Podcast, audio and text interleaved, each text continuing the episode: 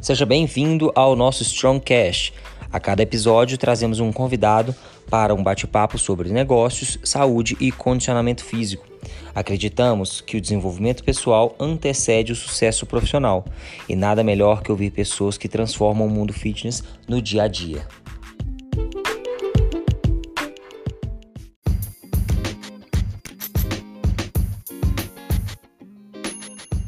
E no episódio de hoje vamos conversar com Marcelo Oliveira, coach da equipe vice-campeã do TCB 2020 e sócio do Box Templo SA. Espero que gostem desse bate-papo.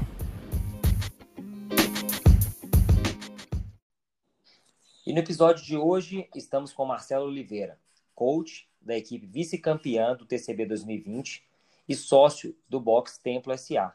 Seja bem-vindo ao Strongcast, Marcelão. Fala, Pepeu. Tudo bem? Tudo ótimo. É... Poxa, um prazer aí estar podendo falar um pouquinho aí com você. Quero agradecer essa oportunidade aí. Muito obrigado pelo espaço. É... Já venho acompanhando aí o seu trabalho. Excelente trabalho aí. É... Para a gente conhecer um pouquinho mais das pessoas aí que praticam o nosso esporte, né? Que estão dentro aí do nosso, da nossa atividade. E, poxa, uma ferramenta excelente aí é, de conhecimento aí do pessoal aí que está do nosso lado dentro do CrossFit brasileiro aí. Ah, eu que agradeço, Marcelo, agradeço muito pelo seu tempo, sei que o seu tempo é muito corrido, ainda mais quem mora em São Paulo, o tempo acho que é mais corrido que de todo mundo, né? É, então, obrigado por estar aqui com a gente. Vamos começar contando um pouquinho, antes da gente falar de educação física, da gente falar de crossfit, de falar um pouco da sua infância, dos esportes que você praticou, de que, que você fez aí de, de atividade. Certo. É, vamos lá, eu comecei. Meu primeiro esporte foi a natação, né? Aos três anos de idade, minha mãe me colocou na natação porque eu sou asmático, né?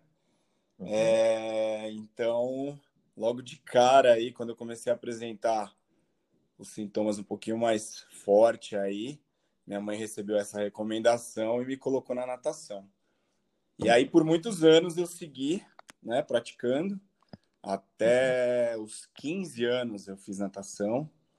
Uhum. É, cheguei até, por um tempo, fazer natação competitiva, mais interno, porque eu treinei no Centro Olímpico aqui de São Paulo, né? E, uhum. e aí fiquei por um tempo, fiquei por um tempo treinando competitivo, mas uh, uhum. não dei muita sequência, né? Pegou aquela época de fazer assim duas sessões de treino, fazer de manhãzinha, depois fazer outra, e aquele volume absurdo que, que antigamente era. Como é que foi um pouquinho essa época de é, treino mais competitivo de natação? Então, Pepe, como foi uma fase, uh, tipo, foi bem o início, eu nadei bastante tempo mais para tratar meus problemas respiratórios aí e tal. fiquei aí, eu comecei a me interessar, os, os técnicos, os professores é, estimulavam bastante a competição lá dentro mesmo, era muito, tinha bastante competição interna dentro do Centro Olímpico, né? É, aí eu pô, participava, participava, e eu comecei um, eu dei um início aí, né, na, na a participar de campeonatos federados, assim, mas foi muito breve. Mas eu fiz algumas sessões, é, alguns treinos com duas sessões, né? Mas eu não estendi muito, até porque eu era bem, bem novinho, né? Eu tinha, na época que eu, que eu fiz, eu fiz praticamente dois anos, dos 13 aos 15 anos que eu passei para competitivo. É, mas aí também foi, foi curta a minha carreira por diversos fatores, sabe? Uhum. É, adolescente, aí comecei a me interessar por outras coisas, né? É, outras atividades, que eu sempre gostei de esporte, comecei a me interessar por outros esportes tal. Inclusive, é, nessa fase eu era bem magrinho, né? Eu era tinha um tipo físico é, magrinho e eu fui estimulado a fazer um pouco de musculação nessa fase aí, é, entrando nos 15 anos. E eu, poxa, eu adorei fazer musculação, cara, adorei.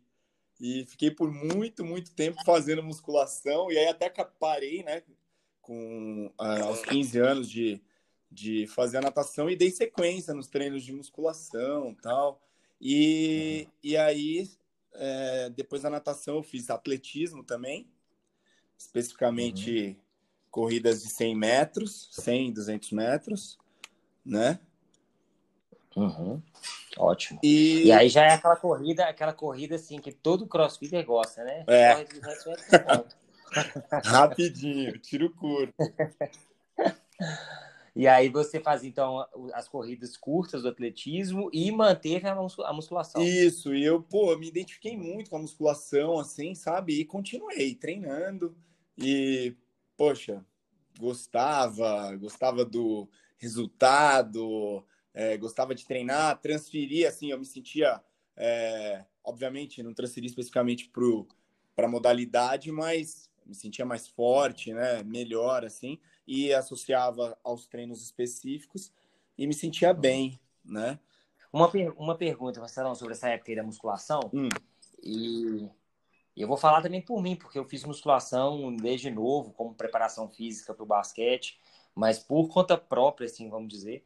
A educação física é uma profissão, principalmente essa parte de bacharelado, treinamento em musculação, treinamento de força, muito nova no Brasil. Né? Uhum. Como que era você fazendo essa musculação? Conta um pouquinho assim, você tinha orientação, o técnico de natação ajudava, você montava por conta própria, tinha um instrutor da academia que montava, mas você ia lá e dava uns pitacos e ajustava algumas coisas. Como é que era essa época? Então, é, quando eu comecei a fazer com 15 anos, uh, aí tinha uma, uma orientação dos treinadores lá uhum. do, do Centro Olímpico, né? Uhum. E dentro do meu condomínio, onde eu morava, tinha já uma estrutura de academia onde tinha uma assessoria esportiva onde tinha alguns professores que me orientavam também, né? Então, aos 15 anos aí, eu tinha orientação do meu técnico lá, do treinador, né? Com as planilhas lá de aquelas uh, programações antigas, periodizações antigas lá de musculação, aquelas séries, três séries de 10 repetições, é, oito repetições, quatro para fazer um pouquinho de força, cargas uhum. mais altas.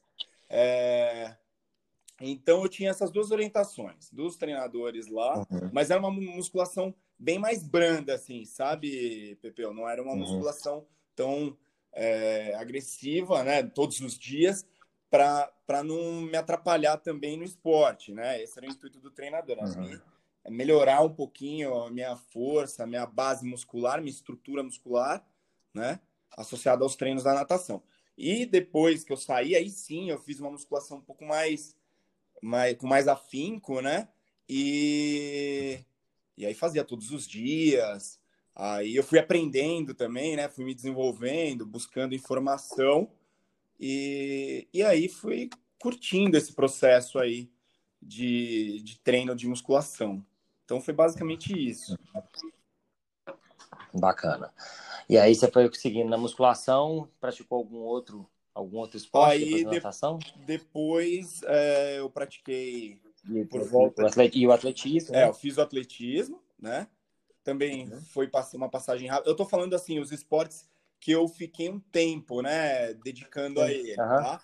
É, aí, por último, uh, antes de entrar pro CrossFit, assim, que foi o que eu segui mais, é, foi o Jiu-Jitsu, né, que eu fiz por três anos também, né? E essa base muscular me ajudava bastante. É, nem sei se eu fui um cara muito técnico no jiu-jitsu, mas eu era um cara forte na época. é, mas, assim, também não foi uma coisa que uh, eu segui uh, para ter grandes títulos, nada disso. Eu fazia porque eu tinha uma facilidade, né? Onde eu treinava, já tinha lá o jiu-jitsu, eu gostava. Tinha muitos amigos que fazia também. Entrei junto, comecei a gostar e, e pratiquei o jiu-jitsu aí por três anos, né? É, fora outras atividades aí como futebol, vôlei, handball, eu sempre me identifiquei muito assim, sabe, com o esporte. Acho que até daí uhum. que veio o meu gosto pela, pela educação física, pela atividade física, né? Uhum. É, e é isso que eu ia perguntar. Então, esse foi o motivo de você ter escolhido fazer educação física. É, esse, poxa, foi, foi a base aí para ter eu gostava muito, eu ficava o dia uhum. inteiro. Eu morava num condomínio com um monte de criança e adolescente ali, mais ou menos da minha idade, né? E, poxa, a gente vivia fazendo esporte, cara, fazendo esporte. Era isso, o dia inteiro, né? Ia pra escola, chegava, chegava do colégio, o pessoal tava lá embaixo, era futebol, era é, aula de vôlei, aula de basquete, tênis. Tênis é um esporte que eu gosto muito também, assim, que eu pratiquei também, mas assim, mais como amador mesmo, porque eu acho bem uhum. legal, mas eu sempre tive esse contato com esporte, assim, é, desde moleque. E fui levando, fui levando, é aí que veio o meu o meu interesse pela educação física, o meu amor aí pela educação física. É, e, e quando você escolheu o curso de educação física, lá atrás, é, pô, nem existia assim, o, o CrossFit. Né? O CrossFit ele chegou no Brasil já mais para frente, demorou se espalhar um tempo. É, quando você escolheu a educação física, você queria trabalhar com o quê? Você não quer trabalhar com isso ou com aquilo, você não tinha muito claro para você? Putz, Pepe, eu, se, eu sempre, eu vou ser honesto, eu sempre tive bem claro que eu queria da educação física. E eu até, uhum. ainda, claro, não sou totalmente realizado, mas eu acho que é um caminho. Porém, tem uma pequena historinha aí que eu vou falar para você rápida, mas antes de eu ser educador físico, antes de eu me ingressar na faculdade de educação física, eu fiz três anos de engenharia, né? Eu fiz três anos de faculdade de engenharia, porque meu pai tinha uma empresa de telecomunicações e com 17 anos eu fui trabalhar com ele, né? Mesmo fazendo uhum. todos os esportes lá, e meu pai falou: não, vamos, vamos produzir. Aí fui lá trabalhar com ele, era uma empresa grande, aí fiquei com ele lá tal. Aí quando eu fiz 18 anos, é... aí eu entrei na faculdade, como eu já estava no ambiente, né? Meu pai é engenheiro, e como eu já estava no ambiente uh, mais propício, aí eu, antes da minha primeira opção, eu acabei fazendo engenharia aí por três anos, né? Não foi uma pressão do meu pai, foi sim porque eu já estava no ambiente. Meu pai me colocou para trabalhar, mas não por ser porque meu pai era engenheiro, mas eu acabei escolhendo porque eu já estava no ambiente. E aí fiz esses três anos, né? Então tem esse pequena, essa pequena história aí, né? Aí depois, é, enquanto eu cursava, trabalhava lá com meu pai. Aí ele vendeu essa empresa de telecomunicações. E aí eu cheguei para ele e falei: pô, pai, é agora que eu vou fazer o que eu sempre quis. Antes de fazer engenharia, eu já tinha muito gosto pela educação física, como eu havia falado aí para você. Mas aí eu cheguei e falei para ele, ficou bravo, porque pagou três anos de faculdade, né, tal, me ajudou ali a pagar a faculdade. E a primeira coisa que ele falou para mim foi: ó, você que vai se virar para fazer educação física, né? Meu pai vendeu a empresa, aí acabou mudando para Curitiba. Eu falei: não, vou ficar em São Paulo, quero ficar em São Paulo e quero cursar educação física. Não se opôs, simplesmente é, falou que eu ia tocar o, a minha vida e a minha carreira, ia correr atrás disso aí, dessa minha vontade, desse meu sonho, né? Uhum. É, aí eu tinha bem claro que, como eu gostava muito de musculação, que eu queria ser personal trainer sempre quis ser uhum. personal trainer, sabe? Desde lá do começo, meus 17 anos, 16, 17, que eu fazia muita musculação, tal, não sei o que, vivia aquele ambiente. Falei, vou ser personal trainer. E aí, poxa, passou essa fase aí, fazendo engenharia tal. Aí quando deu essa, quando eu tive essa chance, aí eu entrei na faculdade de educação física, né? E aí fui estudando tal. Aí já fui começar a fazer estágio logo no segundo ano eu, eu comecei a estagiar é, na região de Alphaville, num estúdio de personal trainer, pô, que era tudo que eu queria fazer. Eu tive uma oportunidade, eu morava em São Paulo e para Alphaville tinha uma distância, né, mais ou menos uns 40 quilômetros da minha casa. Uhum. E aí eu... eu... E 40 quilômetros em São Paulo é tipo assim, uns dois dias pra você conseguir Oi? chegar, né? 40 quilômetros em São Paulo é tipo uns Não. dois dias pra você conseguir é, chegar. E, poxa, cara, era, é, era, muito, é muito complicado. Esse, esse trânsito São Paulo-Alphaville é extremamente complicado, porque você pega a Marginal Pinheiros, que é uma das, rodo, uma das vias principais aqui de São Paulo. Eu morava no extremo sul, Alphaville é no norte, né? Então eu tinha que cruzar praticamente São Paulo inteiro ali, mas numa reta só. Então eu pegava o trânsito todo ali para ir para para esse estágio que eu tive, mas poxa, foi uma baita oportunidade. É uma baita região aqui de São Paulo, né? É, e sempre e foi uma oportunidade no, no ramo que eu queria, né? Que eu queria me desenvolver, que eu sempre quis trabalhar. Então, um amigo meu, um grande amigo meu até hoje, me chamou para trabalhar nesse lugar, que era onde ele treinava, né? Ele morava em Alphaville, era onde ele treinava. E ele me indicou para os sócios aí dessa, desse estúdio de personal na região de Alphaville. Aí eu comecei lá. Desde então, até hoje, não parei mais. Top. Não, muito legal. E aí você começou com personal, e aí chegou o um momento que você teve o primeiro contato com o CrossFit. Como é que foi esse primeiro contato? Cara, foi o seguinte, eu eu ainda no, ali no personal, né? Eu trabalhava na Reebok, eu dava personal treino na academia Reebok. E lá, pô, a gente é, trabalha com diversos profissionais ali, diversos professores, tá? Um puta lugar referência aqui, um baita lugar referência aqui em São Paulo, né? Na parte de fitness. E eu trabalhei lá e lá eu conheci o Marcel. Eu acho que você também deve conhecer, o Marcel uhum. Ligeiro, que é o proprietário da CrossFit tá né? Aliás, hoje um grandíssimo amigo meu, né? Então eu trabalhava com ele, ele já treinava CrossFit com o Joel lá na CrossFit Brasil direto. Eu via só ele chegando, todo arrebentado, arrebentado assim no sentido todo, todo, sujo de magnésio, bagunçado, com umas roupas meio simplona assim, sabe? E, e, poxa, aí pirando, sabe? Falando, cara, fiz um negócio hoje, pô, legal pra caramba. Só que naquela época ninguém conhecia, né? Era 2011, 2011 é. né? Foi a primeira vez que eu ouvi ele falar, né? Aí ele falava, tal, ah, tô indo pro CrossFit, tal, não sei o quê, mas beleza, passava, tal.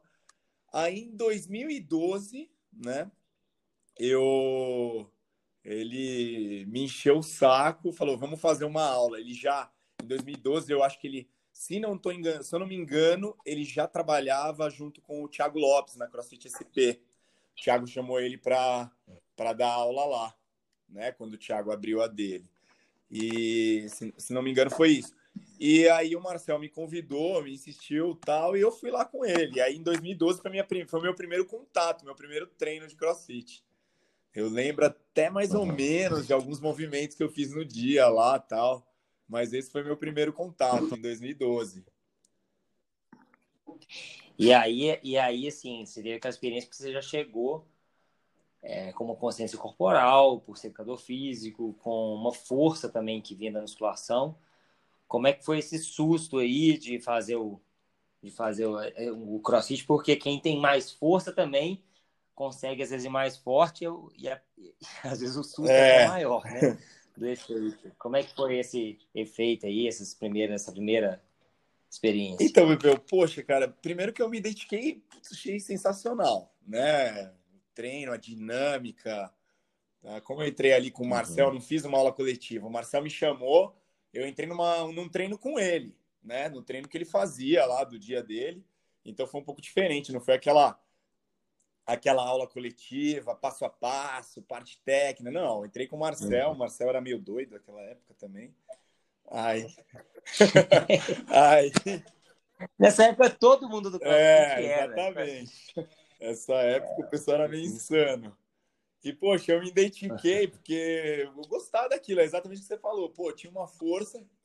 É, eu não mencionei aí antes, mas eu fazia bastante prova de corrida de rua na época, então eu tinha um condicionamento bom, sabe, de corrida. Não tem, sabe, não é tão específico, mas era um condicionamento de corrida ali 5, 10K, eu sempre fiz bastante, então eu tinha essa parte de condicionamento um pouco desenvolvida, apesar de ser um pouco pesado mas eu tinha essa parte de condicionamento cardiorrespiratório desenvolvida, sabe? Então, poxa, eu gostei daquela mistura, daquela daquele treino, daquela loucura lá que você tem diversas sensações num, num treino só, né? No, no começo ali, né? Poxa, você levanta uns pesos, aí de repente sai correndo, faz uns burpees, pula umas caixas. Essa foi a minha primeira, a minha primeira, a minha primeira vivência no CrossFit, né? Foi exatamente isso, pô, e eu achei sensacional.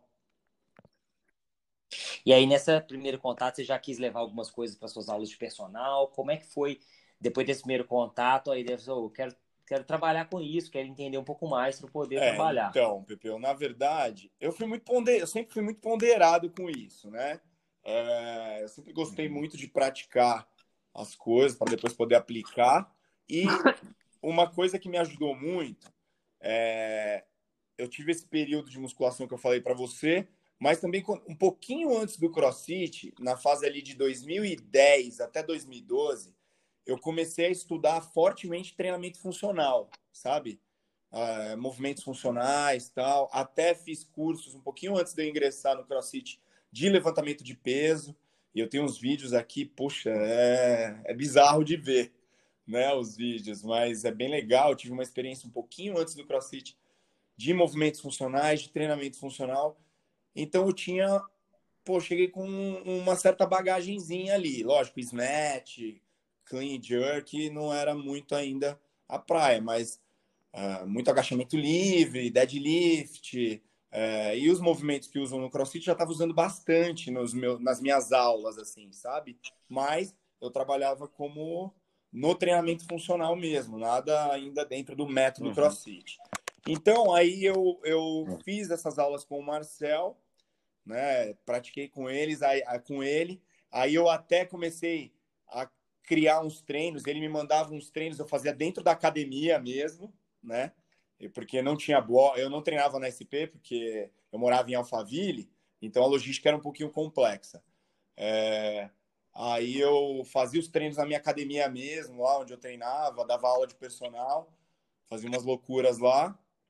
E, e aí praticando tal. Aí depois o Marcel abriu a ZN e me convidou para ser coach. Como eu comecei lá atrás com ele, ele continuei praticando, aí continuei e, e, e ele me chamou para ser coach. A partir daí, eu falei, poxa, ele trabalhava na Zona Norte, era um pouquinho distante de mim aqui, né? Eu falei para você que eu estava no norte, mas na verdade Alphaville é na região oeste, tá? Eu falei, eu errei ali. Mas o Marcelo estava na Zona Norte, eu estava na Zona Oeste, e era um pouquinho distante até, mas eu falei, poxa, o cara é meu amigo, a gente tem uma relação super boa, é uma oportunidade de aprender, ele quer me ensinar uh, essa modalidade nova, né, o CrossFit na época, e eu falei, vou, vou para lá. Dava uma aula, ia para lá, dava uma aula e treinava com ele e com o sócio dele, que é o Bruno, Bruno Feitosa também grande amigo meu e também uhum. um, um, dos, um dos atletas que figurou até em regional aí na época de 2014, se não me engano, 2014, 2015, uhum. né? O Bruno. Então, com esses dois que eu comecei a desenvolver o CrossFit, me deram a oportunidade de ser coach lá. Aí trabalhei por um ano lá com eles, é, me ensinaram, dava uma aula por dia, treinava todos os dias lá com eles. Tive até a oportunidade de participar do TCB de verão com eles né? E uhum. aí, aí, Pepe, sim, eu comecei a direcionar o meu trabalho para o CrossFit. Entendeu? Quando eu entrei no box uhum. lá da ZN e comecei a, a trabalhar realmente, de fato, com toda a metodologia CrossFit mesmo. Aí sim eu comecei a colocar algumas coisinhas tal nas aulas e comecei a desenvolver. Uhum. E aí, quando que foi que surgiu a oportunidade de você ter, enfim, o seu primeiro box, que virar sócio, enfim, toda a experiência que a gente vai começar a conversar um pouco dela também. Quando que foi isso e conta um pouquinho dessa história. Vamos lá. É, então, 2014 eu estava na 2013, 2014 eu estava na ZN. Aí foi, é, aí foi uhum. meados de 2014 apareceu a oportunidade de, de eu abrir o Templo SA, que hoje é o meu box de crossfit, né? É, em uhum. meados de 2014 ali eu tenho eu tive um tenho ainda né o Júlio um grande amigo meu aí da época trabalhava comigo na Reebok foi lá trabalhei muito com ele lá é, a gente desenvolvia muito trabalho no treinamento funcional junto, eu, ele e o Marcel, inclusive. A gente desenvolvia muito trabalho no treinamento funcional. É, e eu tinha, eu tenho um outro amigo meu que é de infância, o Johannes, é, que é meu, é, é meu sócio. Hoje ele não é mais meu sócio, mas era meu sócio até o começo do ano. É, e aí ele, poxa, o, eu e o Júlio sempre tivemos muita vontade de abrir um negócio, a gente pô, via muito potencial ali, a gente tinha muito potencial técnico, muita bagagem técnica, sabe? Mas a gente tinha muito receio da parte administrativa, da parte é, operacional ali do, do unbox de CrossFit. E o Johannes, uhum. esse meu amigo, ele na época trabalhava num banco e era um cara que sempre tinha muitas ideias, um cara que sempre correu atrás aí é, de trabalho, tal, de coisa nova, tal, de empreendedor, né? Um cara empreendedor. Uhum. E eu sempre fiquei do lado dele, sempre estávamos juntos aí, e eu apresentei a ideia para ele. Falei, pô, Johannes, eu e um amigo meu, tal, a gente trabalha junto, desenvolve o trabalho assim assado. Hoje, uh, no Brasil está chegando uma modalidade, agora ela está crescendo, isso era em 2014, crossfit e tal, funciona assim, assim, assado, é dessa, é, é dessa forma, tal. Apresentei o projeto para o Johannes, né? ele falou, pô, legal pra caramba, tal. Aí fez business plan lá do negócio, eu não tinha a menor noção do que era isso. Aí ele, ele fez lá, rabiscou alguns números para ver se era viável. A gente comecei a especular, né? Eu conheci o Marcel, ele me dava algumas dicas, tal, falava algumas coisas, custas e tal. E aí começamos a rabiscar, só que a gente não via a oportunidade de fazer aquilo num lugar onde que a gente considerava viável para nós, né? Eu morava em Alphaville, o Júlio era da Vila Olímpia, o Johannes era lá da Zona Sul onde eu morava, então a gente não conseguiu achar um lugar. Mas nesse meio tempo, o Johannes é, tinha um outro negócio dele e nesse outro negócio, um, um outro rapaz é, falou que tinha um imóvel parado, tá? um galpão parado, é, na, no coração ali do, da Vila Olímpia, né, parado e queria fazer alguma coisa. Na mesma hora, o Johannes me ligou e falou: Marcelo, achei o lugar. Vamos pôr, vamos marcar uma reunião com esse cara, dono do imóvel, e vamos pôr esse projeto em prática. Então, foi exatamente assim que começou a história do Templo SA.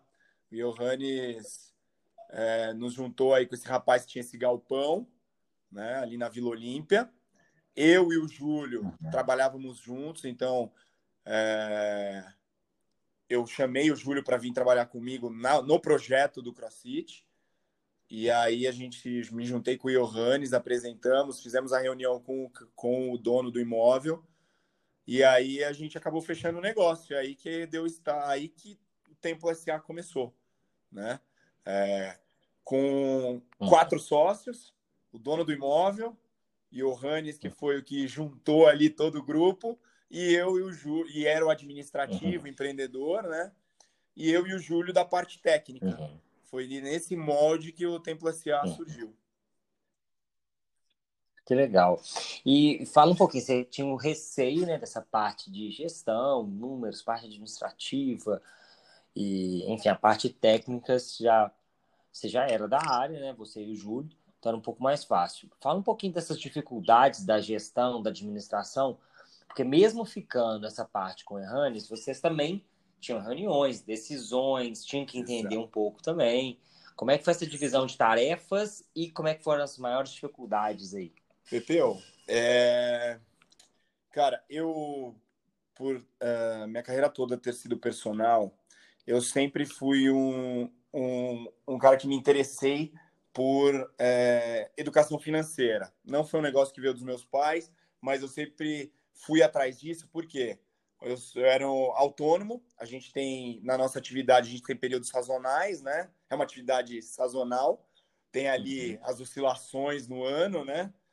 E, e, eu sempre fui um cara muito uhum. programado com isso, sabe? Um cara que sempre uh, fazia planilhas de recebimentos, de entradas e saída. Fui muito atrás disso por eu ser um profissional autônomo e eu nunca quis passar dificuldade, né? Eu sabia que tinha boas oportunidades, é, era uma profissão legal, é uma profissão legal, mas eu tinha que saber trabalhar para o meu fluxo funcionar de uma forma adequada. Então eu tinha essa, essa noção aí financeira, eu sempre fui muito atrás disso. Porém, a parte administrativa ali do unbox era um pouco mais ampla, né? Era muito mais ampla e, pô, uhum. eu e o Júlio, a gente gostava muito de dar aula, né? Eu gostava muito de estar ali no campo mesmo, dar aula, contato com o aluno, ajudar na melhora, a, ajuste técnico e tal. Então, eu gostava dessa parte.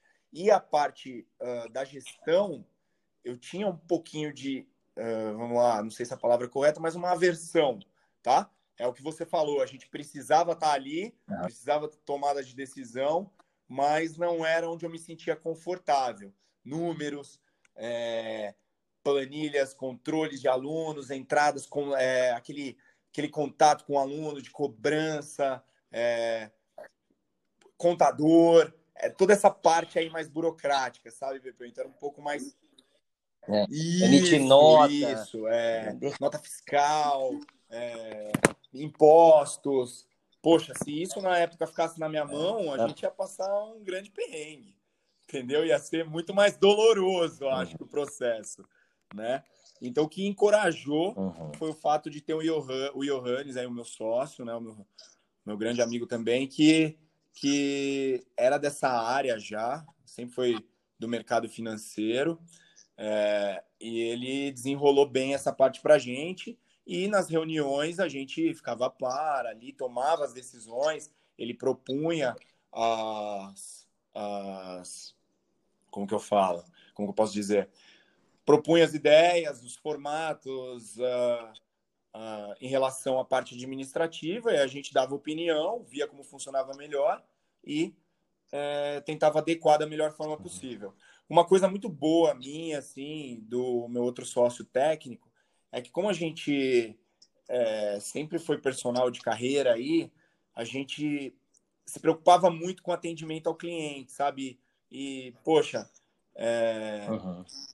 Eu tive boas oportunidades em lugares bem legais, assim, de grande potencial, e conhecer o que realmente o cliente, a exigência de um cliente, sabe? O que ele exigia para fazer um treinamento dentro de uma academia, um bom vestiário, um bom ambiente de treino, bons equipamentos, professores com boa bagagem técnica, sabe? Então a gente tinha esse contato com esse público, sabe? E o Johannes era parte de número. Então a gente meio que equilibrava aí esse, esse lance, né? Porque o Johannes era cobrança, cobrança, é, é isso, da, daquele jeito, número, tem que, é, bater meta tal, e a gente ali ponderando no é, atendimento ao cliente ali, sabe? Era mais ou menos assim que funcionava, né? Bem legal, bem legal, porque a gente vê até algum, o caso de algumas empresas, né, quando elas param de ouvir quem está na linha de frente, empresas grandes, tipo o Home Depot mesmo, nos Estados Unidos passou por essa dificuldade, porque a, a gestão lá em cima fica assim, corta custo, bate meta, piora aqui, piora ali para poder ser maximizar o máximo o lucro. Só quem está na linha de frente é isso que você falou. Você quer assim, o cliente. Você está vendo se ele está rindo ou se ele está chorando. Você está vendo se ele está satisfeito ou não. Então, pô, não dá para cortar essa parte aqui. Porque Exatamente. Senão o ruim. E eu sei que está sentindo se está achando ruim ou não, né? Então, foi uma balança bem, bem legal mesmo, vocês terem a possibilidade de, de viver é, isso com o Johannes, cara, é um cara né? muito de resultado, um cara duro. Até se ele ouvir isso, ele vai, ele vai falar, ele vai falar, mas sempre foi muito é, braço curto, assim, é, nesse rígido, né? Nesse sentido de, de controlar uhum. mesmo as coisas, de ponderar mesmo essa parte financeira, uhum. essa parte administrativa. E, eu, e a gente era balança ali, né? Pô, tem que soltar um pouquinho, tem que atender assim, tem que ter uma coisa de melhor qualidade ali, sabe? O cliente está reclamando por causa disso, a gente tem que, uhum. sabe, a gente, eu e o Júlio, a gente ponderava, tentava equilibrar isso com ele. Às vezes, muitas vezes, a gente teve algumas discussões ali, muitas, Pepeu, sabe? Bastante. Mas eu acho que isso que fez com que a gente é, permanecesse até hoje no mercado aí, é, firme, inclusive depois de todo esse dessa pandemia e dessas dificuldades, né, onde muitas pessoas passaram dificuldade, inclusive nós, é. mas é, eu acho que isso ajudou muito a gente. É, eu acho que a gente ia bater muito mais cabeça, a gente ia ter grandes dificuldades que é, se fosse sozinhos ali. Eu, talvez a gente aprendesse muito mais, sabe? Se desenvolvesse muito mais. Mas se eu tivesse me encorajado a ir sozinho, eu ia sofrer muito mais ali no começo. O que muitas pessoas, né? É, muitos boxes ali no começo foi dessa forma, né? Educadores físicos abrindo box de é. CrossFit, mas não tendo aquele, é. aquele tino administrativo. Então você via uma coisa muito amadora, né? Muito muito simples, muito era, era praticamente uma casa de família o negócio, né? É. é o próprio Joel mesmo, né? ele contou no episódio dele aqui, como o primeiro box do Brasil, que assim, faxineiro, recepcionista, é, marketing, professor, uhum. é, ele era tudo. Então ele tinha que pegar, ela chegava, gritava de longe, anota o telefone aí na uma folha em branco. Pegava o final de semana ele ligando para o pessoal, aí a pessoa fechava plano, ele depositava no é, banco, ele tinha nota de fazer tudo. Você falou, ó, provavelmente ele aprendeu muito nessa época, né? Mas o que deve ter Não, exatamente. É também, eu... né? e, e na época que a gente abriu, Pepeu, a gente teve a oportunidade de ver isso, né?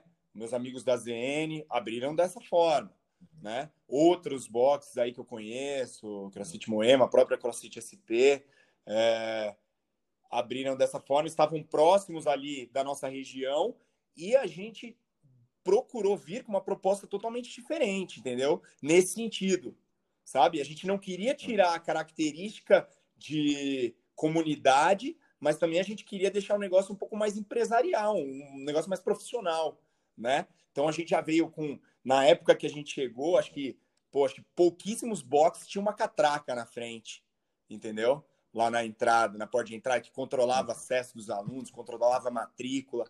Isso era uma coisa que a gente não queria, porque a gente não queria se indispor com os alunos, fazer cobrança é, no meio da sala, que a gente via acontecer na época, sabe? Gerava alguns desconfortos, entendeu? Então a gente é. quis vir fazer um. A gente uhum. veio com uma empresa com uma proposta um pouco diferente, sabe? Na época. Uhum. Uhum. E você e o Júlio ficando responsável pelas aulas, uma hora também isso tem que, apesar de você igual você falou que gostava muito de dar aula, isso tem que crescer. Crescer como? Contratando novas pessoas, estagiários, outros professores. Como é que foi essa, essa formação de equipe, treinamentos de coaches? Foi um processo natural? Como é que foi a evolução disso ao longo do Vamos tempo? Vamos lá. É, então, Pepeu, uh, no começo, eu e o Júlio na linha de frente, e a gente tinha grandes professores da época que desenvolvia aquele trabalho de treinamento funcional que eu havia falado para você há um tempinho atrás. Né? A gente tinha profissionais de educação física que gostavam do nosso trabalho.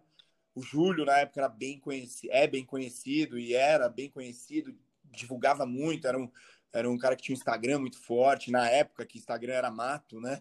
É, ele tinha uma comunicação uhum. muito forte, conhecia muita gente, e isso ajudou muito também. É, e a gente uh, tinha muitos professores que gostavam do nosso trabalho. Né? Na época, eu e o Júlio trabalhava muito junto, e tinha outros professores que gostavam do trabalho e trabalhavam junto com a gente, ali desenvolviam junto com a gente, né? lado a lado, mesmo nível. Né? E aí a gente chamou esses coaches para esses coaches não, esses professores para trabalhar com a gente. Então a gente tinha ali dois, três, é, dois, dois, três professores que eram excelentes profissionais, sabe? Eram profissionais do mesmo nível que a gente, que a gente já trabalhava junto, que a gente gostava. E assim, obviamente que o templo, a gente, eu e o Júlio, a gente definiu algumas características bem bem pontuais, assim, sabe? O templo, uh, nada muito diferente dos outros boxes, mas tem algumas características particulares é, da nossa característica de treinamento, né? É, então, a gente uhum. criou um método dentro. É, a metodologia do tempo é baseada na metodologia CrossFit, só que a gente sempre foi muito atrás de outras metodologias, então a gente nunca foi muito fechado ao CrossFit. A base é o CrossFit, mas a gente tem outras metodologias de treinamento que a gente acredita ser eficiente, acoplado a todo o nosso dia de treino lá no Blocks. Então, a gente criou isso aí, essa esse, essa característica, definir essa característica lá no tempo, né? É, e aí a gente uh, doutrinou esses outros professores dentro dessa, dessa metodologia que a gente criou no tempo, sabe? Que hoje não é nada muito diferente do que se do que do que tem hoje em dia, né? Mas na época era um pouquinho diferente os processos e tal. É, então a gente treinava os coaches, dava um direcionamento, eles acompanhavam muito as nossas aulas, Aí, como eram professores já graduados aí que atuavam junto com a gente, a gente já soltava com mais facilidade, né? É, a gente já, já uhum. deixavam eles trabalhar com mais facilidade e ia só fazendo polimentos ali dentro do que a gente acreditava que seria um atendimento adequado dentro de uma aula de CrossFit, entendeu? Então, nessa, nessa, é, nessa época aí de 2014, quando a gente abriu a primeira unidade do tempo, foi dessa forma. A gente tinha profissionais muito bons é, que trabalhou com a gente e desenvolveu facilmente. O grande desafio foi lá em 2015, né? Que aí eu abri a segunda unidade. Aí foi um grande desafio, né? Que aí Desculpa. É. Pode, pode, e... pode falar que aí depois, falar. Numa, numa, próxima oportunidade, eu já falo disso aí. É, não, é que quando, quando a gente começa os treinos no box, box começando, é, surge muita gente por causa dos resultados que a modalidade traz, né, de emagrecimento, de ganho de força, e junto com isso também começam a aparecer pessoas certo. interessadas na parte competitiva. E aí a gente já começa naquele olhar, tipo assim, olha, é, essa pessoa que vai competir, essa pessoa quer um pouco mais de treino, essa pessoa não, qualidade de vida, ela quer só ficar aqui, ela não quer aprender muscle up, ela quer mesmo, é, enfim, outros resultados de saúde. Uhum. E aí você tem que começar a diferenciar, né? Como é que é isso? Como é que foi ao longo do, dos anos aí essa, esse olhar para essa diferença de treinos para alunos, treinos para atletas, quem Beleza. quer uma coisa, quem quer outra. Pô, Pepe, ó, desculpa aí, eu gosto de falar um pouquinho demais, viu? tá, mas é... Não, pode falar, pode falar. Estava aqui para contar a sua história é, mesmo. Cara, eu, eu e o Júlio, voltando, a gente sempre fechou um pouco os olhos para a parte competitiva, sabe? Porque lá quando, quando o CrossFit chegou no Brasil e a gente conheceu, a gente... Oi? Mas intencionalmente, tipo assim, nós não vamos intencionalmente, assim, não, não vamos trabalhar com isso, atleta não dá, não dá resultado, enfim, foi intencional, não queremos trabalhar com isso ou fecharam os olhos e falaram, ah, não entendo tanto, como é boa. essa fechada de olhos, boa, como é boa colocação. Foi? É, foi assim, Pepeu, foi exatamente, a gente não quer. Por quê? A gente definiu isso. Não, a gente nem pensava uhum. se dava resultado, se não dava, a gente não pensava em nada. A gente simplesmente não, a gente falou, não vamos trabalhar o lado competitivo do CrossFit, né? Isso era uma das coisas que a gente manteve um, a gente conseguiu sustentar pouco tempo dentro do tempo, sabe? Mas, mas era uma coisa que a gente queria mudar, sabe? Porque quando o CrossFit chegou, ele chegou basicamente pela competição, pela característica, né? A característica atrativa dele era a competição, né? Só que por conta da minha formação é, por conta dos cuidados, sempre aquele cuidado personalizado, é, aquela atenção, aquela dedicação, a preocupação técnica tal. É, o que eu via nos boxes de CrossFit naquela época, eu tinha um pouquinho de aversão, sabe? É, e sempre eu via uhum. em momentos de competição, na hora que o pau quebrava mesmo, né? Aí você via umas coisas que eram terríveis, né? Uhum. E aquilo me assustava um pouco. E uma coisa que eu acho que eu já até conversei com você em algumas, algumas conversas nossas aí uh, em campeonatos e tal. Eu até falei, cara, a nossa, eu tenho, a gente sempre teve uma preocupação, nem falo dos outros, eu acho que é uma preocupação geral isso, mas a gente sempre teve uma preocupação com a técnica muito grande, sabe? E a gente falou assim, cara, dentro do templo uhum. não vai ter competição. Isso lá no comecinho, eu e o Júlio a gente definiu. Então a gente, os alunos entravam lá, a gente tinha lousa, mas a gente não se preocupava com o resultado na lousa. A gente batia muito na, te, na técnica, as nossas partes técnicas eram um pouquinho mais longas, de snatch. A gente, em hipótese alguma, por um tempo, não deixava colocar peso, sabe? É, na barra, trabalhava muito tempo com a barra. É, e isso, apesar de hoje ser muito mais fácil acontecer. Você vê isso acontecendo em todo lugar. Naquela época, todo mundo torcia o nariz, uhum. né? Todo mundo torcia o nariz, tal, falava que era crossfit Nutella, que era isso, que era aquilo, né? Muito, escutamos muito isso aí. Inclusive porque a gente era do lado é. da CrossFit SP. Que o... Vocês assistiam o, o termo CrossFit Nutella antes do termo CrossFit Nutella existir, É, exatamente. Né? Já era CrossFit Nutella. A gente estava do lado da CrossFit SP na época e lá foi onde foi tipo um celeiro de atletas de CrossFit do Brasil, né? É, então a gente uhum. veio com uma cabeça muito diferente. Pô, cara, e vou falar para você. Na época a gente conseguiu atrair muita gente, muita gente para o nosso box. É, a gente sempre procurou ali a saúde, o bem-estar, a atividade física, o condicionamento físico, e a gente tirou uh, esse lado da performance. Só que aí, com o tempo, Pepeu, a gente percebeu que não dava para sustentar, porque todo momento a gente, eu, era da competição. Participei de competições de natação, de jiu-jitsu, do atletismo. O Júlio, o tempo todo atleta do jiu-jitsu, de luta aí competitivo. E o Hannes, é, background esportivo de tudo quanto é coisa. O Range já fez todos os tipos de esporte, sempre competitivo, né? Então a gente gostava. A gente uhum. gostava, mas a gente não colocava os nossos alunos para fazer. Tanto que as primeiras competições do tempo, a gente mal divulgava para os alunos e quem participava era eu, Júlio e o Hannes. Na época, o Jota também era um dos atletas nossos aqui, né? Que veio da SP já com uma puta bagagem. Uhum. É, e aí, cara, começou a aparecer diversos caras com potencial de, de, de do, do desenvolvimento atlético aí do CrossFit, né? Exato. É, o próprio Tato, vocês vieram em 2015. É, eu ia entrar, ia entrar nesse ponto agora, porque o Tato tá com a, é, começou com a gente lá em 2000. Eu conheci o Tato em 2014, né? Quando ele foi o primeiro TCB. Só que como eu morava em Alphaville, tinha o box aqui que ele treinava. Só que eu tinha o meu box e às vezes eu treinava aqui no box dele, porque era longe para mim.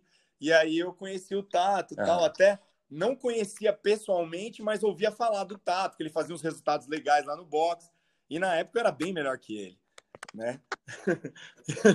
e aí, aí a gente é, eu conheci ele lá, ouvia muito falar do Tato e eu tinha um aluno de personal que, pô, vinha comigo para todo lugar tal. E aí o, o, ele era bem amigo do Tato. E aí ele levou o Tato lá pro templo, né? Aí, poxa, o Tato já tinha participado no TCB, né? Lá com a 261. Já tinha uma bagagem esportiva. Apareciam diversos alunos lá querendo competir. A gente, poxa, tinha um background, não era nada assim absurdo, mas a gente tinha um background esportivo, né? Competitivo.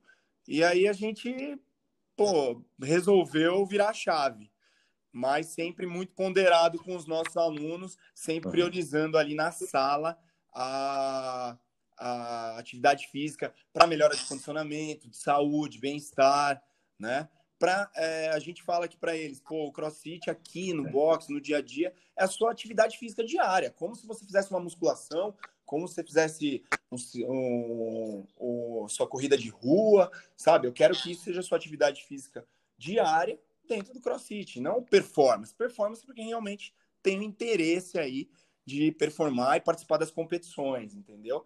Só que aí a gente acabou virando a chave e aí quem realmente tinha o interesse, a gente dividiu bem. Eu era o programador na época da sala, o Júlio era o programador da parte de competição, né?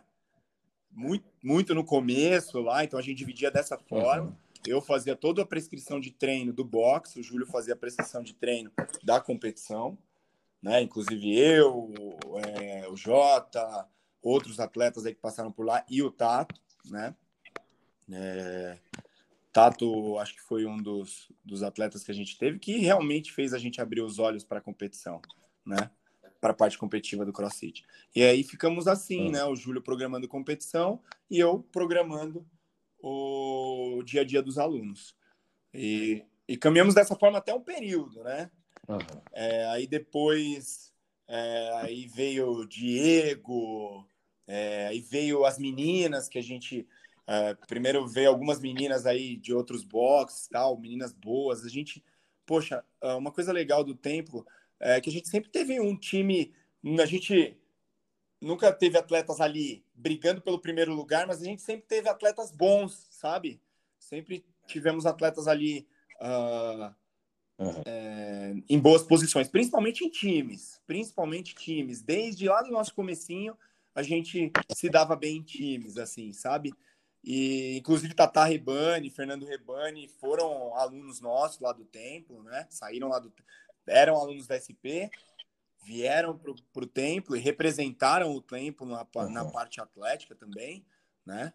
E foi também um marco aí que fez a gente progredir um pouco mais na parte de performance aí, né, na parte competitiva do CrossFit. Uhum. E aí foi dessa forma que a gente dividia, entendeu, Pepeu? Lá atrás.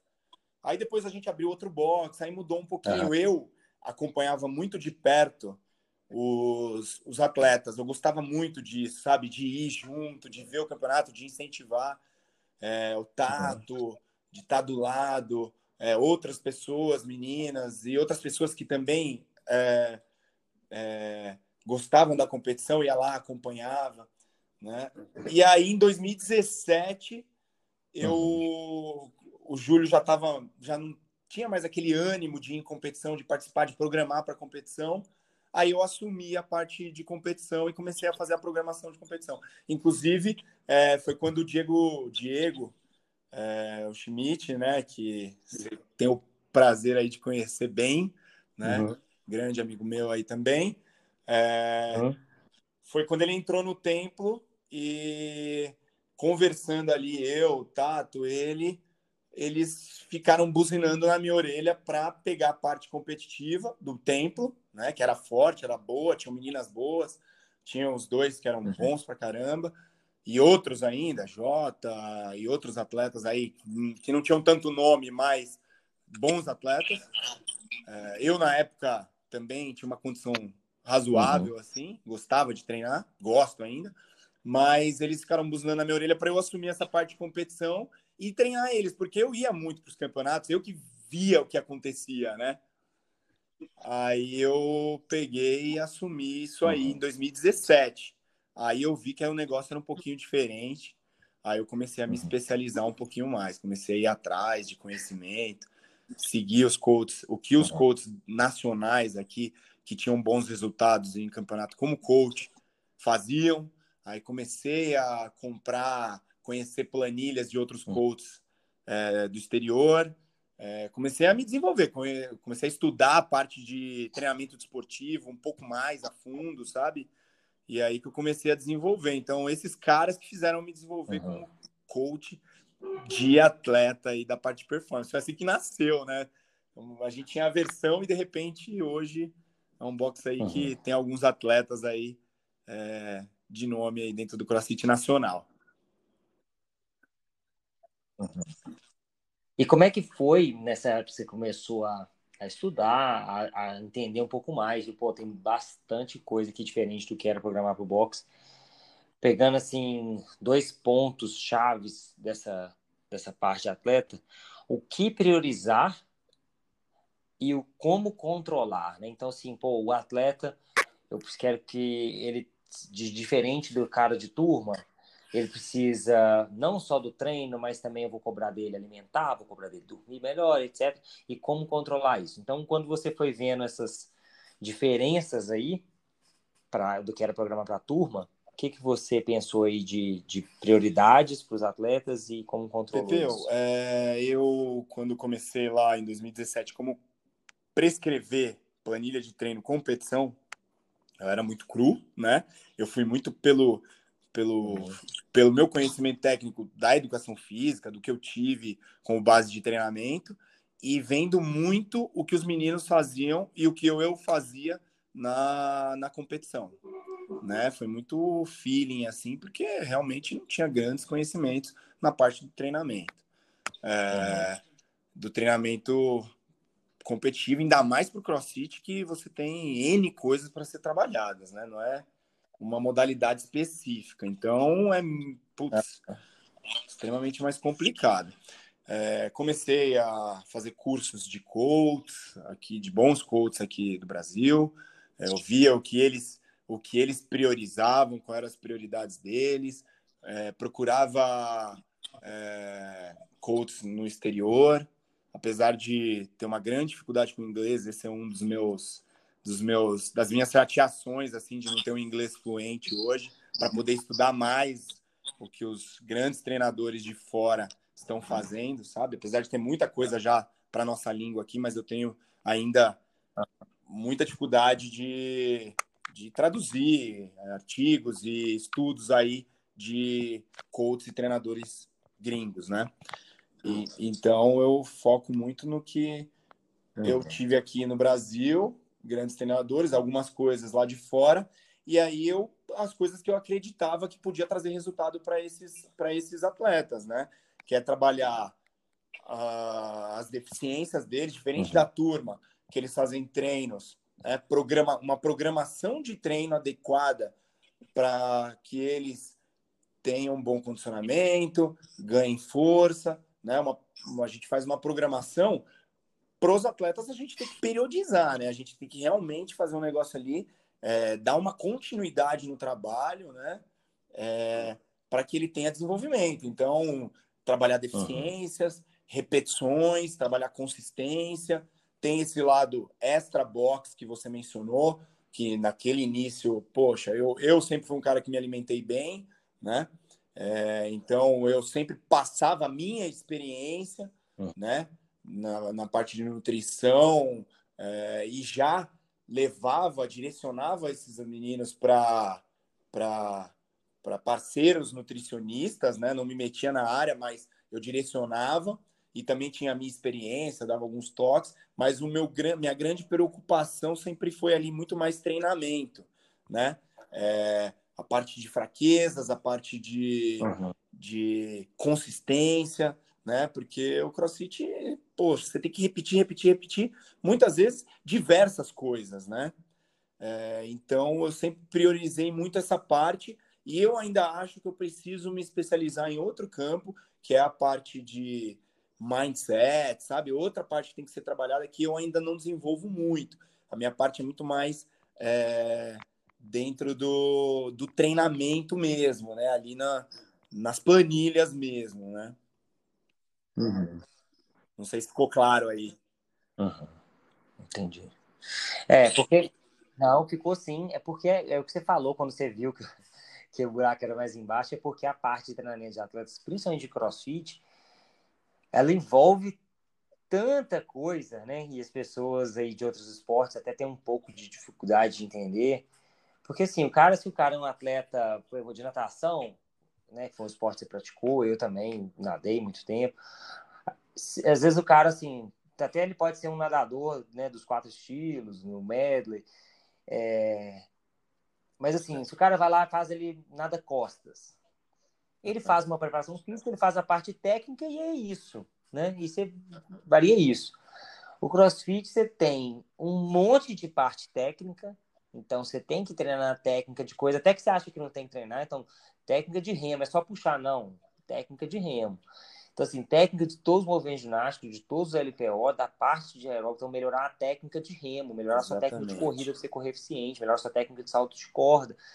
Aí entra a parte toda depois da parte técnica, a parte de, de adaptações né, do, do corpo, então, adaptações metabólicas, ganho de força, é, melhor da parte aeróbica. E aí você entra nisso porque tem o calendário competitivo. Então você vai vendo assim, isso nós estamos falando só da parte de treino, né? Você entende também que tem o extra, que tem a alimentação, que tem sono, que tem a cabeça do cara, que você tá na competição, você vê que o cara tá falando algumas coisas meio negativas, que ele tá, não tá com a cabeça boa. Exatamente. Aí você, nossa, eu tenho que saber trabalhar essa parte no atleta também. E aí não. você vai vendo assim, quanto mais você entra, você vê que é mais fundo. Se você, ah, o fundo da perfeito, liga, não, aí você Perfeito, mais. é, é um negócio que mais. até é, é assustador, até, cara, porque o tanto de coisa que você tem que saber para você achar é. que você é um treinador que pode passar alguma coisa para fazer esse pessoal desenvolver de tanta tanta coisa que tem, sabe? É complicadíssimo. Putz, eu acho extremamente complexo, cara. Putz, de verdade. É, é isso mesmo. Marcelo, e, e fala um pouquinho também de, de planos futuros, de que que você você falou que chegou até, até aqui, né, como, como treinador, também aí como gestor do box. O que, que você tem aí? Vamos falar tanto para a parte de gestão do box, o que, que vocês têm de planos? E você também, Marcelo, isso foram vice-campeão do último TCB. Como é que vocês tem planos como atleta. Quer falar um pouquinho dessa parte também? Beleza. Vamos falar um pouquinho de planos futuros aí, nas três áreas. Pepeu, na parte aqui do meu box, é... cara, hoje, hoje eu, eu comecei lá atrás com o Templo SA do Itaim, né? Aí depois a gente abriu o Alphaville, abriu o Marajoara, tivemos, chegamos a ter três unidades. A unidade do Itaim a gente acabou vendendo, né, para uma outra CrossFit, é, por conta de diversos fatores internos, né, ali da parte de sócios tal não desentendimento, mas por conta de várias coisas internas ali que dificultaram o trabalho lá naquela região na época, né? É... Um dos sócios acabou uhum. indo embora para fora. É... Eu estava numa situação, numa posição que eu estava no box de Alphaville, que era meio difícil, era muito difícil eu transitar para o box de São Paulo. Então, a questão logística ficou um pouco inviável, entendeu? E aí a gente acabou uhum. vendendo esse box e eu hoje tô com o box de Alphaville, né? É, e aí, no box de Alphaville, eu tive que uhum. estruturar uma equipe totalmente nova. O box de Alphaville não é novo, já é um box antigo, é que eu, eu não acabei mencionando aí na nossa conversa, mas é um box de 2015, né? Uhum. Que esse sim eu tive que estruturar eu, né, sozinho. Uhum. O Júlio ficou no box do Itaim. É, eu vim para Alphaville, que era onde eu morava. A gente até abriu o box aqui em Alphaville justamente para. Porque eu estava do lado, eu morava parede com o meu box, praticamente. É, e aí eu desenvolvi um grupo, um, uma equipe, na verdade, uma equipe de coaches totalmente nova. É, pessoas que não tinham experiência nenhuma no CrossFit, mas eram grandes professores dentro da sua área. Tem uma professora que está comigo hoje, que era uma excelente professora de ginástica, de professora de grupo, de aulas coletivas, que é super experiente. E ela foi o que me, foi o que me atraiu nela ser uma das minhas coaches aqui no Alphaville. Tenho outros coaches aí é, que estão comigo desde 2015. Essa professora, outros dois coaches aí estão desde 2015, tá? que trabalharam desde lá de trás. E, e tem outros dois coaches que são um pouquinho mais novos, inclusive uma delas é minha atleta, que é a Fernanda, né? minha coach também. É, então, hoje eu tenho um grupo de coaches aqui que eu formei, uhum. poxa, são excelentes professores, estão comigo há cinco anos, a maioria deles só trabalham no tempo, então, poxa, foi uma equipe bem legal aqui, fechada, sabe? Tá aqui há tempos, tá entrando outros coaches agora para a gente reformular isso aí, mudar, né? Algumas coisas. Acho que a gente precisa expandir também um pouquinho é o que você falou, é, a expectativa para o futuro aí, né? Então, a minha expectativa agora é me restabelecer de novo, que o box ele teve um impacto muito grande nesse, nesse período aí de pandemia e é, graças ao meu time, aí a minha equipe, a todo o trabalho da parte administrativa também a gente conseguiu se segurar aí, né, se manter aí firme. Logo após uma grande reforma, né, Pepe? A gente é, em novembro a gente mudou o nosso box para um outro lugar muito maior, tipo a gente saiu de 280 uhum. metros para um box de 500 metros quadrados de área de treino. Se for pegar o box todo, tem quase 700 metros quadrados. É, então, a gente fez uma mudança grande, uma reforma grande. Então, a gente estava, poxa, extremamente apertado. E, de repente, em março, vem uma pandemia para dar uma paulada na gente, né? É, então, foi uma fase bem dura.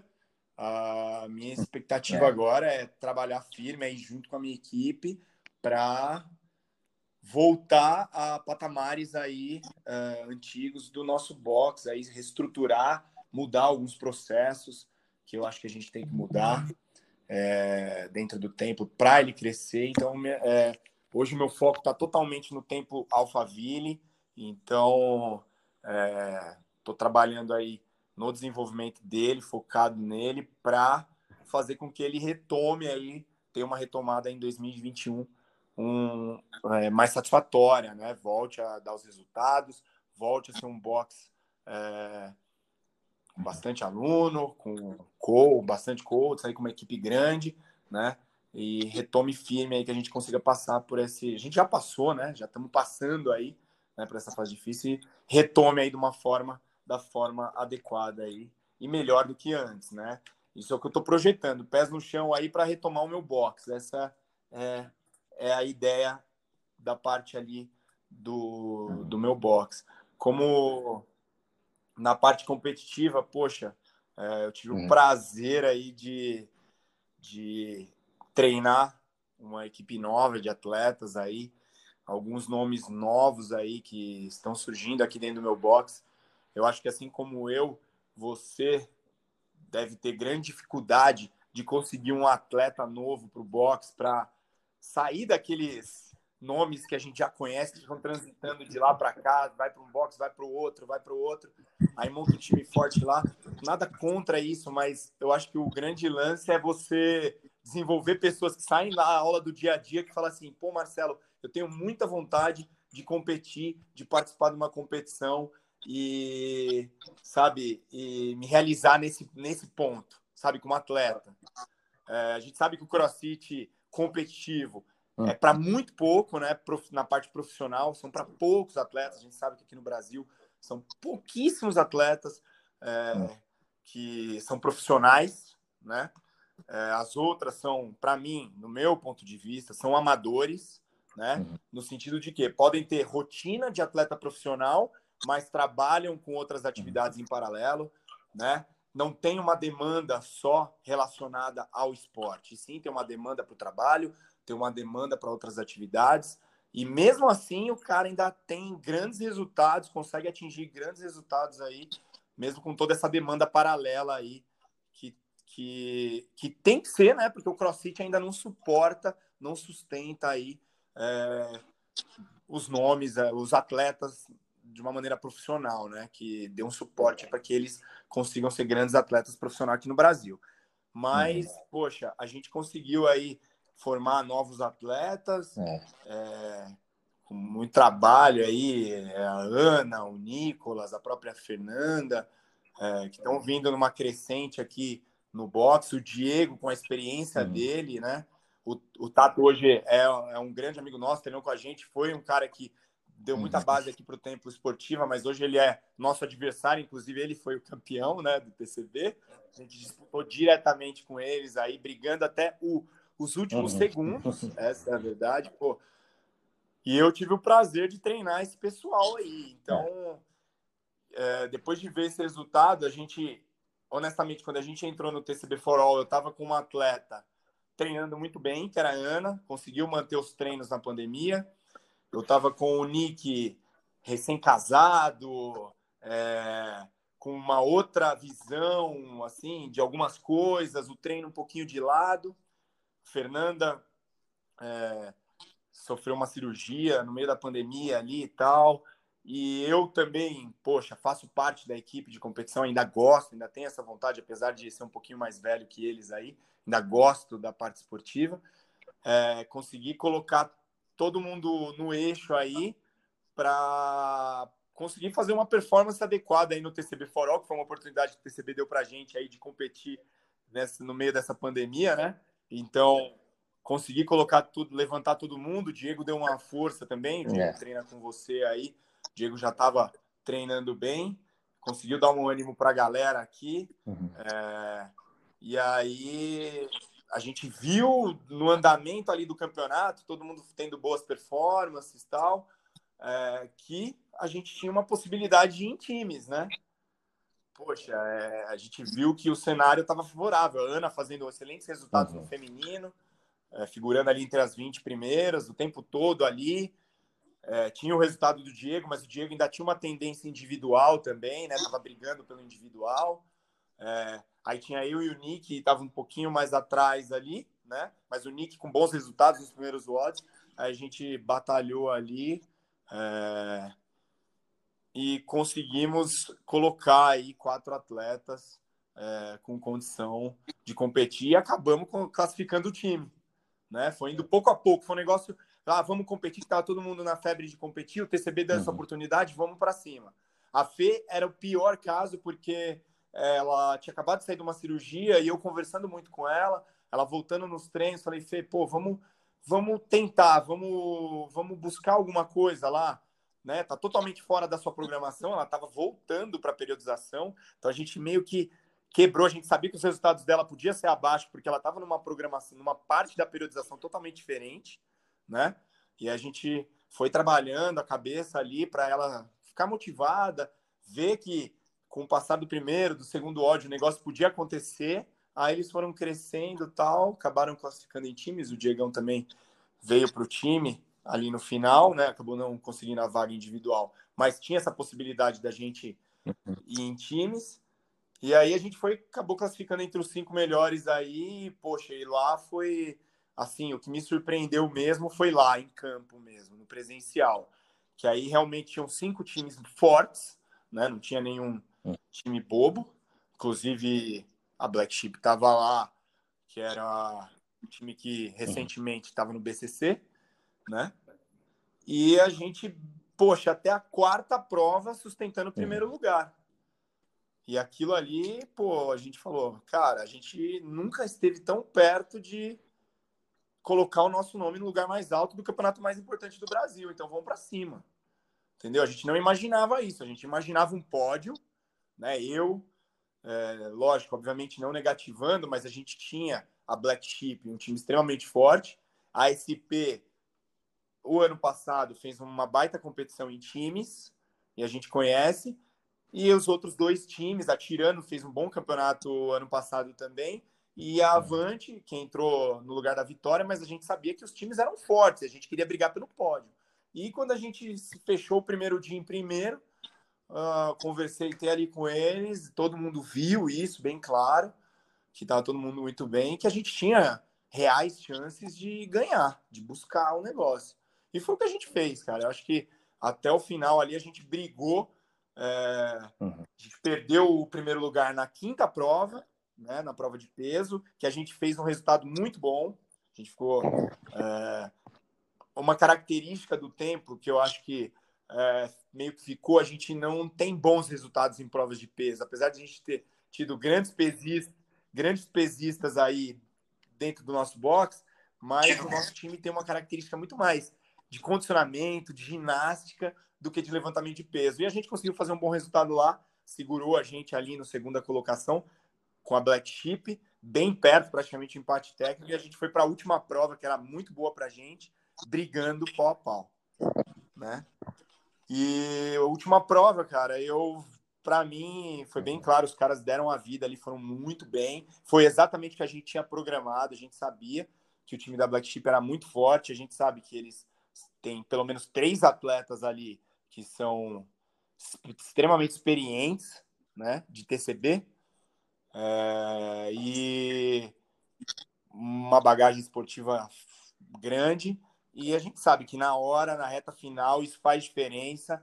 E foi o que realmente foi esse detalhe que fez diferença, foi o fato de ter segurado os movimentos a mais, foi o fato de uh, do individual do individual deles ali fazer um pouquinho de diferença na reta final o nosso time, eu acho um time um pouco mais coeso, mas individualmente, que foi a última prova, eles levaram uma vantagem ali no detalhe, acabaram ganhando por 12 segundos em relação ao nosso tempo, entendeu? Então foi brigado, pô, foi excepcional, foi, foi fantástico. Passou pelos dedos, mas foi fantástico. E isso, né, fez com que eu conversasse com eles e almejasse, sei lá, futuramente um sancionado de times, é, buscar aí algo maior, né, relacionado ao time, uhum. ganhar o TCB do ano que vem, entendeu? A gente, pô, a gente, eu vejo o Templo com um time muito bom há muitos anos, desde lá do começo eu vejo que o Templo vem com bons times e eu acho que essa última experiência aí mostrou realmente, de fato, que o Templo é um time bom, né? E, e aí, para planos futuros, uhum é, relacionado à parte competitiva, a gente está buscando isso. Agora, buscar o título do TCB ano que vem, espero que tudo corra da forma normal, né? É, e, pô, se possível, participar de um sancionado, né? Ter a experiência de um campeonato, de um campeonato aí a nível mundial, né? Essa é a expectativa aí.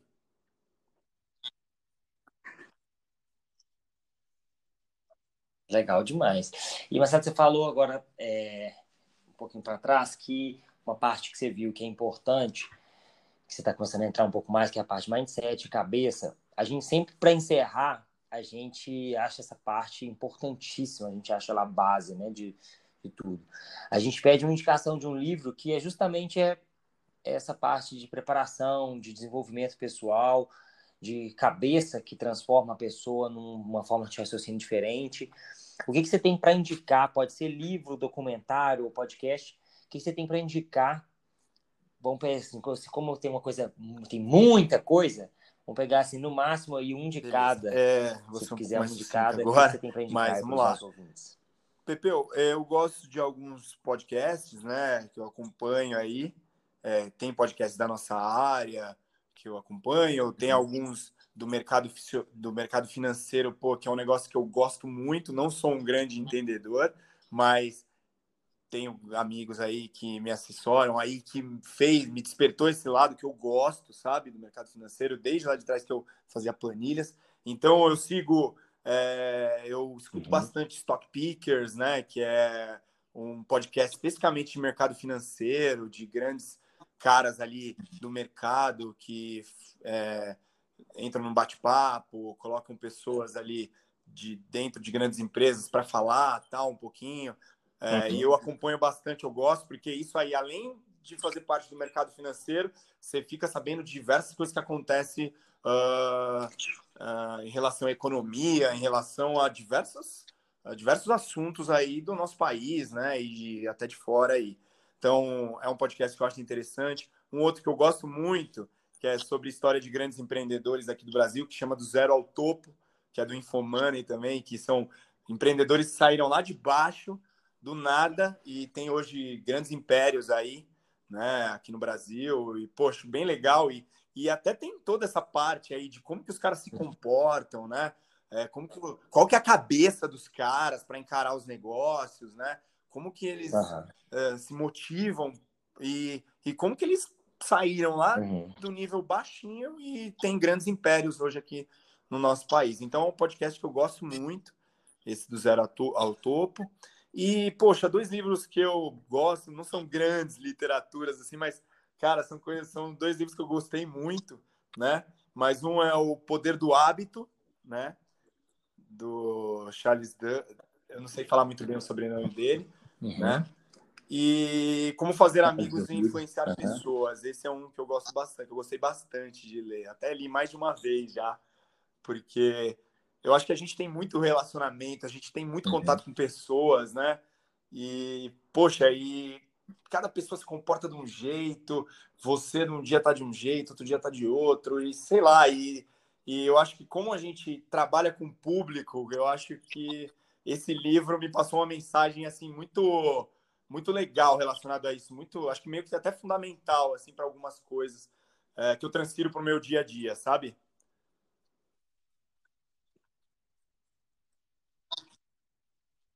Uhum. Excelente, excelentes indicações. Já já li os, os dois. Boa, tô bem. É, e, e também é. eu ouço os dois podcasts também, Stock Pickers, que é da Infomoney também, né? E do Zero Autor.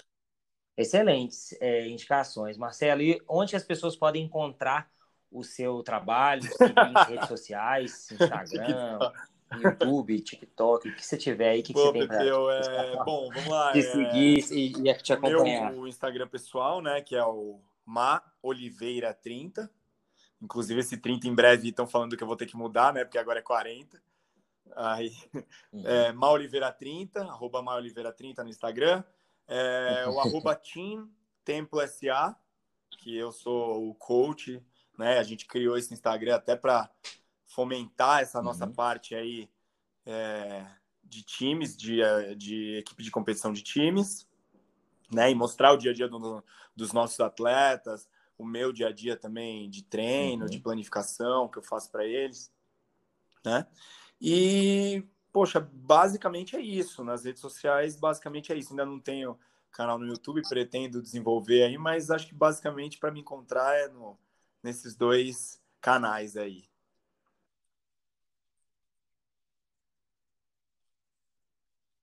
Excelente, excelente.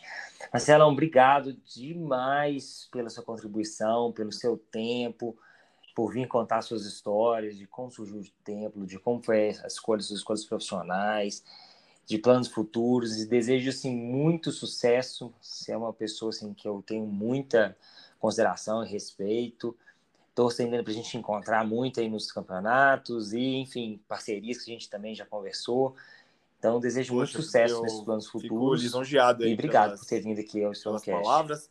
É, grato pela oportunidade, foi uma honra, poxa, legal demais. Eu, pô, eu acho que eu até estendi um pouquinho aí seu espaço aí, mas é, eu gosto de falar um pouquinho disso aí. Quando eu pego meus alunos, eu falo, eu conto, tal. Desde lá do começo, pô, acho muito legal e poder falar aqui para você, para uma, uma referência aí do nosso esporte nacional. Já treinou vários atletas de ponta, é um grande treinador e administrador aí, né?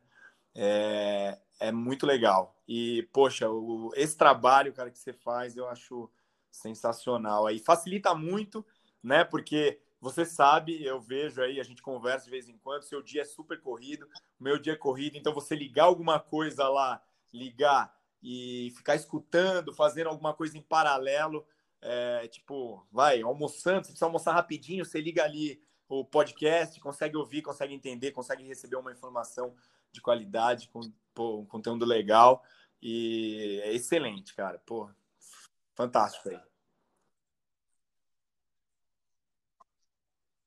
Obrigado. Valeu. Obrigado, obrigado demais, Marcelão. E até obrigado. os nossos próximos encontros. Um abraço.